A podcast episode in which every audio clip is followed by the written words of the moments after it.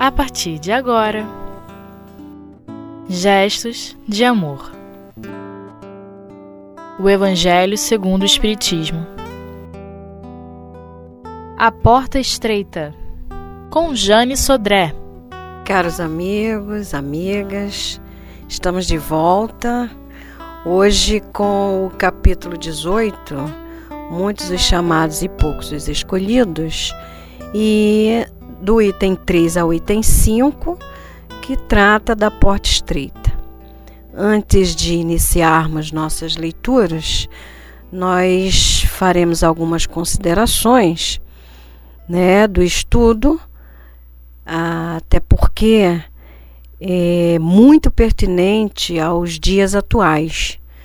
Esses dias em que nós estamos vivendo momentos de grandes testemunhos, né? de definições, momento de angústia evolutiva, como diz o nosso querido benfeitor Emmanuel, momento realmente de estreiteza, até porque estamos nos aproximando da esfera do Cristo. Momentos de aprimoramento espiritual. Neste momento, eh, estamos passando por uma aferição de valores e estamos ainda nesse mundo de, de expiações e provas, sujeito às leis que regem a matéria. Então, é o estudo não para entrar numa angústia, mas um estudo de uma tomada de consciência. Ok? Então, nós vamos à leitura inicialmente e depois faremos as nossas considerações. O item 3, Mateus 7, de 13 a 14, nos diz o seguinte: Entrai pela porta estreita, porque a porta da perdição é larga. O caminho a que ela conduz é espaçoso, e existem muitos que entram por ela. Como é pequena a porta da vida, como é estreito o caminho que a ela conduz, e como são poucos que as encontram. E no item 4, tendo alguém feito a Jesus essa pergunta: Senhor, são poucos que se salvam? Ele lhes respondeu: Esforçai-vos para entrar pela porta estreita, pois eu vos asseguro que muitos procurarão por entrar por ela e não o conseguirão. E quando o pai de família houver entrado e fechado a porta, e vós, do lado de fora, começardes a bater, dizendo: Senhor, abre a porta para nós, ele vos responderá: Não sei de onde sois. Então começareis a dizer: Nós comemos e bebemos em tua presença, e nos ensinaste em nossas praças públicas. E ele vos responderá: Não sei de onde sois. Retirai-vos de mim, todos vós que cometeis iniquidade. Haverá então pranto e ranger de dentes quando virdes que Abraão, Isaque e Jacó e todos os profetas estão no reino de Deus. E aí, retomando ao item 3, o que seria essa porta estreita? O que seria essa porta larga? Segundo os comentários de Kardec, a porta da perdição é larga. Por quê? Porque as mais paixões são numerosas. Se nós formos ao capítulo 3, onde Santo Agostinho nos coloca os vários tipos de mundo, começando pelos mundos de prova e expiação, onde ele diz que não são mundos de encarnações de espíritos primitivos, são espíritos que já têm uma certa inteligência, mas uma grande imperfeição moral. E ele pergunta: O que quereis saber do vosso mundo, vós que habitais nele? Ou seja, estamos imersos nele. Então, o número maior de espíritos que frequentam esse caminho do mal Existe esse número maior de espírito que frequenta o caminho do mal.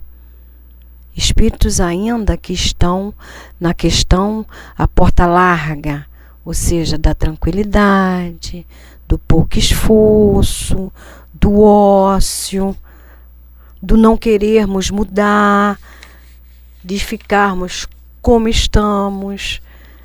Ou seja, as portas das banalidades, das facilidades, da vulgaridade. Essa é a porta larga. É a porta do menor esforço. E aí Kardec continua dizendo que a porta da salvação é estreita. Porque o homem que quer atravessá-la deve fazer grandes esforços sobre si mesmo para vencer suas más tendências. E poucos, poucos são os que a isso se submetem. E aí aqui nós lembramos a parábola do semeador, os vários tipos de solo, né? os vários tipos de solo, os vários tipos de coração que ouvem a boa nova, se encantam com ela, mas não se aprofundam. Outros ouvem a boa nova e não ligam. Outros a ouvem e põem a mão na charrua. Esses são os solos. Então, quando ele diz que poucos são os que a isso se submetem, é em relação às nossas imperfeições morais.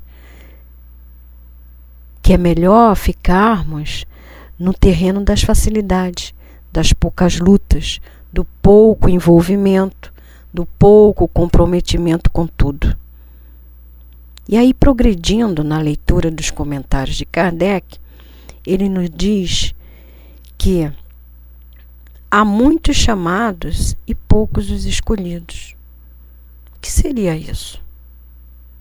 Em relação aos escolhidos. Como é que nós poderíamos nos denominar escolhidos? Somos chamados e escolhidos. Seriam aqueles que trabalhariam a sua espiritualidade?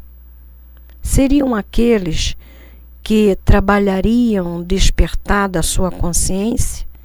Seriam aqueles que desenvolveriam as qualidades do coração e da inteligência?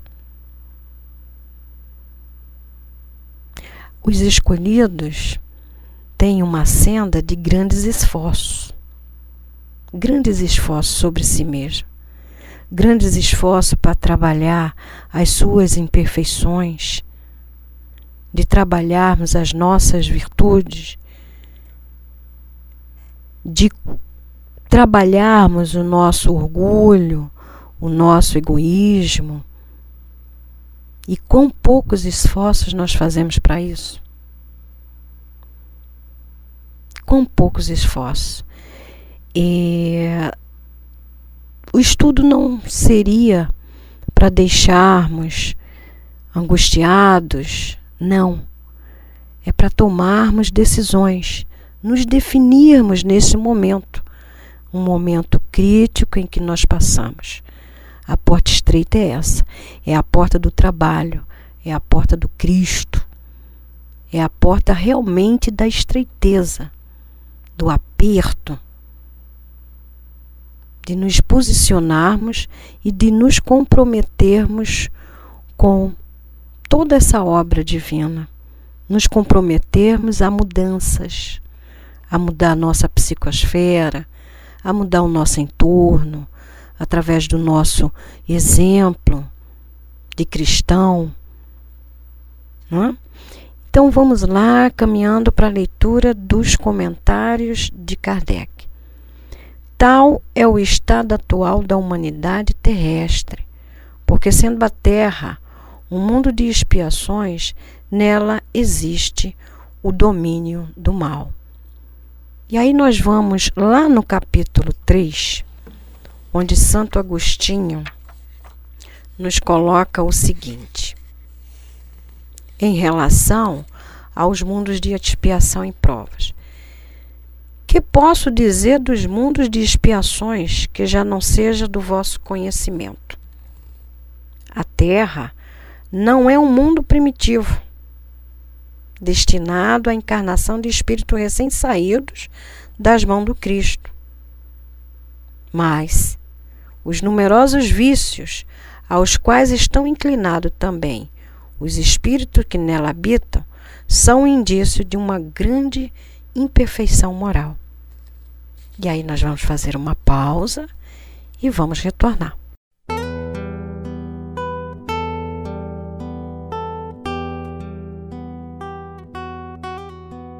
Gestos de amor. O Evangelho segundo o Espiritismo. De volta, amigos, ao nosso estudo do capítulo 18. Muitos os chamados e poucos os escolhidos, e estamos na porta estreita. Dando continuidade às, aos comentários de Kardec, vamos fazer uma leitura onde ele diz: Tal é o estado atual da humanidade terrestre, porque sendo a Terra um mundo de expiações, nela existe o domínio do mal. Quando ela se transformar, o caminho do bem será o mais frequentado. E aí, sempre nos reportando ao capítulo 3 que, do Santo Agostinho, né, onde ele diz, ele nos fala da questão dos mundos regeneradores. Então, ele nos fala, fala assim: os mundos regeneradores servem de transição entre os mundos de expiação e os mundos felizes. A alma que se arrepende, neles encontra a calma e o repouso, acabando de se depurar. Então ele diz assim: a alma que se arrepende, nele, ou seja, nos mundos regeneradores, encontra calma e o repouso. Aqueles que se arrependem, é, tem um processo, né? Tudo em nossas vidas é um processo. Vamos nos arrepender, vamos espiar e vamos reparar. O mundo aqui para o qual estamos caminhando, mundo de regeneração, nós ainda estaremos regidos pelas leis da matéria. Só que estaremos em um processo de grande trabalho em relação à nossa espiritualidade, em relação à nossa ao, nosso autoaprimoramento. Porque no final, todos esses esses estudos, os ensinamentos de Jesus, foi nos concitando a um autoconhecimento, ao nosso aprimoramento, à nossa reforma íntima. É esse caminhar do espírito. É essa nossa jornada, o nosso grande esforço de nos burilarmos, autoburilamento essas palavras, continuando com Kardec, essas palavras, portanto, devem ser entendidas em sentido relativo e não em sentido absoluto. Se esse tivesse que ser o estado normal da humanidade, Deus teria voluntariamente destinado a imensa maioria das criaturas à perdição, suposição inadmissível, desde que se conhece que Deus é todo justiça e todo bondade. Por que não é absoluto? Porque estamos fadados ao progresso. Estamos numa marcha progressiva para o alto. Estamos, como dissemos no início, nos aproximando de Jesus. Daí essas adversidades, porque para entrar na esfera do Cristo, nós temos que vestir as nossas vestes espirituais. Temos que trabalhar nossos espíritos. Temos que trabalhar, logicamente, o nosso perispírito. Essas são as nossas vestes espirituais. É a nossa estrutura espiritual. Daí esse capítulo começar com o festim das boldas, onde foi feito o primeiro convite, foi feito o segundo convite, foi feito o terceiro convite, e aí de repente, no festim, tinha uma pessoa que não estava vestida adequadamente. Ué, se eu convidei todos para essa bolda, por que, que eu haveria de notar aquele que não estava vestido adequadamente? Só que é o seguinte: vai adentrar o festim, tem que estar tá preparado. Tem que estar tá preparado para essas benesses. A estrada da regeneração nos concita isso, ao nosso burilamento.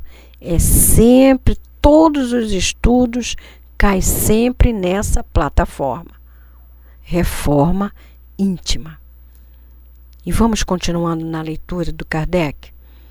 Mas de que faltas essa humanidade se teria tornado culpada para merecer uma sorte tão triste no seu presente e no seu futuro, se na sua totalidade ela estivesse relegada à terra e se a alma não tivesse tido outras existências. Por que tantas dificuldades colocadas em seu caminho? Por que essa porta tão estreita, que só a poucos é permitido transpor? Se a sorte da alma é fixada para sempre após a morte, e aqui nós vamos colocar a questão da pluralidade das existências e da pluralidade dos mundos. A reencarnação é uma é uma misericórdia divina. Por isso que Kardec diz que essa transformação ela é relativa, ou seja, nós vamos galgando até chegarmos à nossa perfeição moral. Então, se nós não tivermos em nossa mente a questão da imortalidade da alma, da pluralidade das existências e da pluralidade dos mundos, vai ficar meio confuso. Nós não vamos, é, digamos, adentrar a essa porta estreita, adentrar consciente, sabendo que iremos passar por ela. E aí, continuando a leitura, é assim que, com a unicidade da existência, o homem está sempre em contradição consigo e com a justiça de Deus. E aí nós não vamos entender.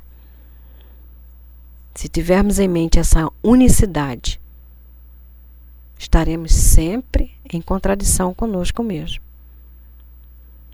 Com a anterioridade da alma e a pluralidade dos mundos, o horizonte se alarga. A luz se faz sobre os pontos mais obscuros da fé. O presente e o futuro são solidários com o passado. Só então pode-se compreender toda a profundidade, toda a verdade e toda a sabedoria das máximas do Cristo.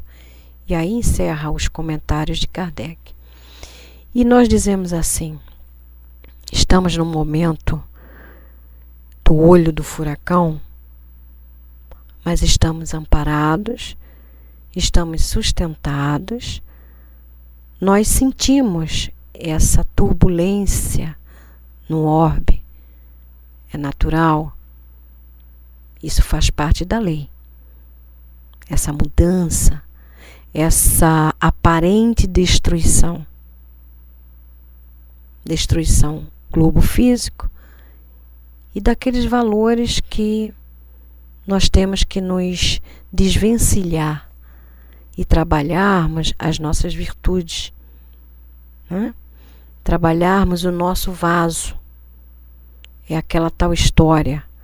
Não se coloca vinho novo em odre velhos. Na realidade, como nosso determinismo é o bem, É como se nós estivéssemos trabalhando o que nós temos. Está tudo dentro de nós, nada está fora. Essas virtudes que ainda não eclodiram, elas estão dentro de nós, em nosso interior. Então, o momento é de comprometimento dentro dessa mudança planetária, dentro dessa nossa mudança.